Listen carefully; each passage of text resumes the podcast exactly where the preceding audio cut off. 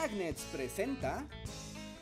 En pleno siglo XXI, decir que las enfermedades son parte de la historia de la humanidad es casi una obviedad, aunque curiosamente el mundo de las enfermedades no siempre ha sido considerado en su debida proporción cuando se habla de ellas a la vez que ocurren los grandes acontecimientos históricos. Y es que al principio este video únicamente se iba a tratar sobre la epidemia de viruela durante la conquista de México Tenochtitlan, el cual es un tema de lo más interesante. Pero al estar investigando, fui hilando información y encontré un tema mucho más grande, uno que involucra a gran parte del continente americano y que nos va a hablar sobre cómo se transformó el medio ambiente gracias a las enfermedades desconocidas que llegaron a este lado del mundo. Esos gachupines y sus asquerosas enfermedades arruinaron a los pueblos indígenas de América. Bueno, aunque en la práctica eso es cierto, vale la pena abrir el panorama y no ver a los españoles únicamente como transportadores de las enfermedades. Esto porque si no hubiera llegado la corona de Castilla a América, seguramente hubiera llegado algún otro de los imperios de la época, y en cuanto a patógenos se refiere, el resultado en América seguramente hubiera sido el mismo. Esto debido a un fenómeno que hoy en día conocemos muy bien, pero que en ese entonces estaba tomando fuerza. Me refiero a la globalización. Pero comencemos por el principio, pues para el siglo XV Europa, África y Asia tenían tránsito constante. De allí que desde hacía mucho tiempo atrás era constante la importación de la influenza desde Asia y la aparición de la viruela y la fiebre amarilla registrada originalmente en África. La primera gran epidemia de influenza se registró en China en el 6000 a.C. y desde entonces se ha propagado y mutado por todo planeta. Así que antes de hablar del continente americano, vale la pena conocer cuáles eran las enfermedades que existían en la península ibérica antes del viaje de Colón y de los conquistadores. Esto gracias a que esa información fue documentada por los médicos judíos de la época.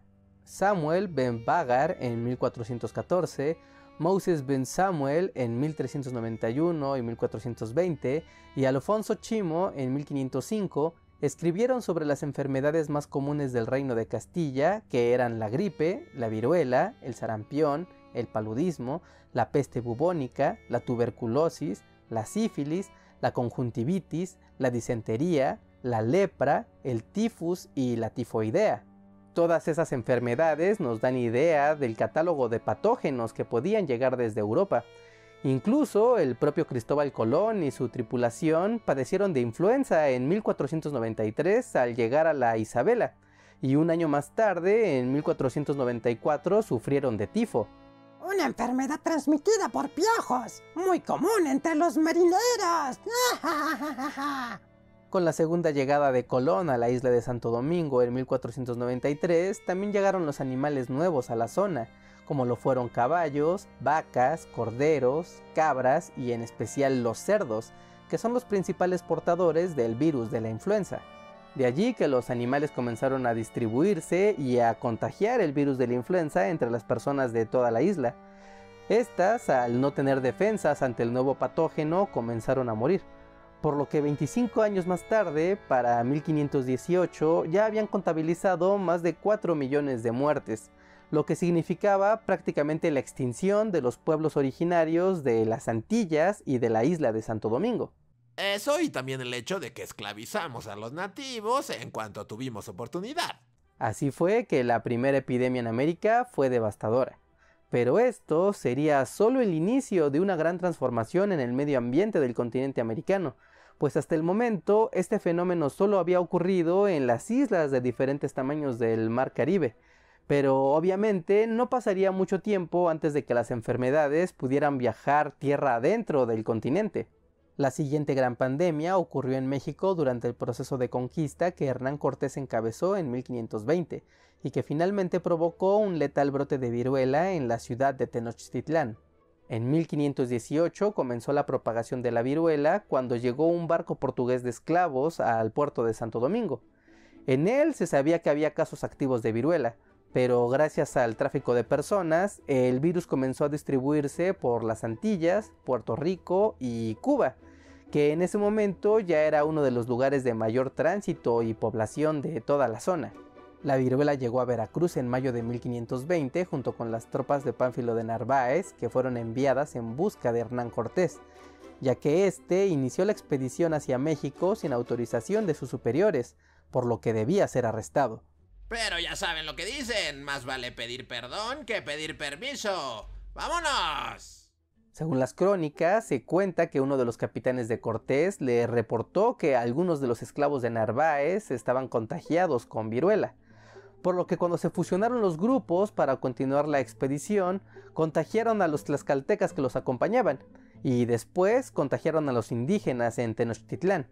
De allí el inicio de la cadena de contagio que introdujo la viruela en Tenochtitlán, y que sería letal al momento de quedar sitiada por los invasores, pues provocaron que la enfermedad se propagara rápidamente, medrando así a la población y matando incluso al emperador Cuitláhuac.